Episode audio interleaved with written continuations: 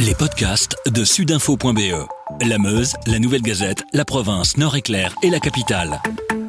C'est nouveau et c'est maintenant. Ce soir, c'est le réveillon de Noël. On en profite pour vous rappeler ce que vous pouvez et ne pouvez pas faire avec notre journaliste Sabrina Bérin. Sabrina, combien de personnes puis-je inviter chez moi pour le réveillon de Noël? Alors en fait, la règle ne change pas par rapport aux autres soirs, sauf pour les personnes isolées. Donc en fait, vous pouvez inviter au maximum un contact rapproché par foyer. Pour le réveillon, ce sera donc une seule personne également.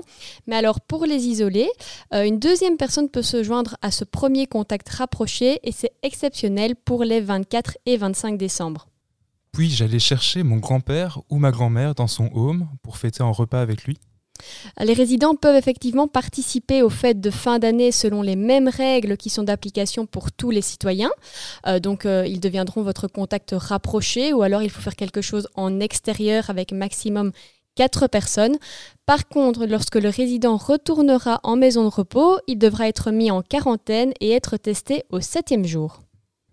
Et à défaut, est-ce que je peux aller souhaiter un joyeux Noël à mes grands-parents en home?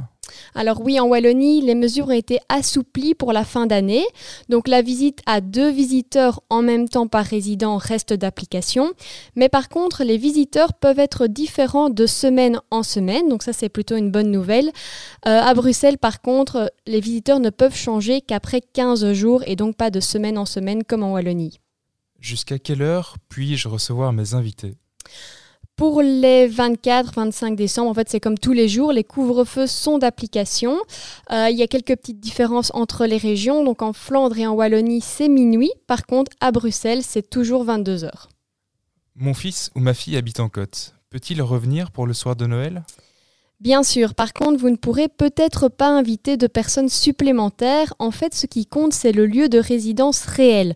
Donc, si votre fils ou votre fille euh, habite en fait réellement dans son code, même s'il est toujours domicilié chez vous, quand il vous rendra visite, ce sera comme si c'était votre contact rapproché et donc il constituera le seul et unique contact que vous pouvez inviter euh, le soir de Noël comme n'importe quel autre soir de la semaine en fait. Alors, pour déroger à la règle du contact unique, est-ce que je peux organiser le réveillon en extérieur? Alors ça, ne pose pas de souci à condition de vous limiter à 4 adultes et de garder vos distances, ou alors quand ce n'est pas possible, de porter un masque. Euh, on parle bien de 4 adultes, donc s'il y a des enfants, eux ne rentrent pas en ligne de compte.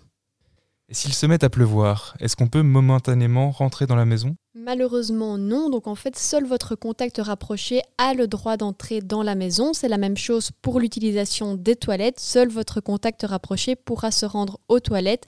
Donc euh, voilà, on espère évidemment que le soir euh, de Noël ou même le jour de Noël le 25 décembre, il n'y aura pas de pluie pour que euh, l'événement en extérieur et bien sûr en petit comité puisse être organisé sans difficulté.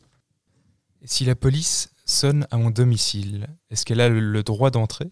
Alors c'est vrai qu'on a entendu pas mal de choses à ce propos. Donc pour pouvoir entrer dans votre domicile, euh, la police a en fait besoin d'une ordonnance d'un juge d'instruction ou de votre, de votre autorisation écrite.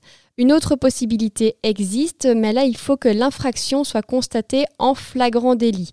Alors, le ministre de la Justice avait précisé que la police ne pourrait rentrer que s'il y avait, que s'il y avait pardon, de sérieuses indications d'infraction.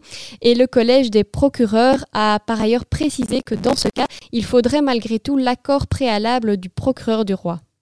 Pour égayer un petit peu la soirée, j'ai acheté des feux d'artifice. Est-ce que je peux les tirer?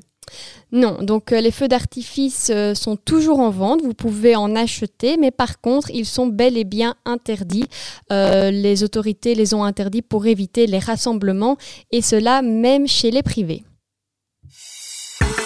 Avec sudinfo.be, la Meuse, la Nouvelle Gazette, la province, Nord-Éclair et la capitale, passez en mode local.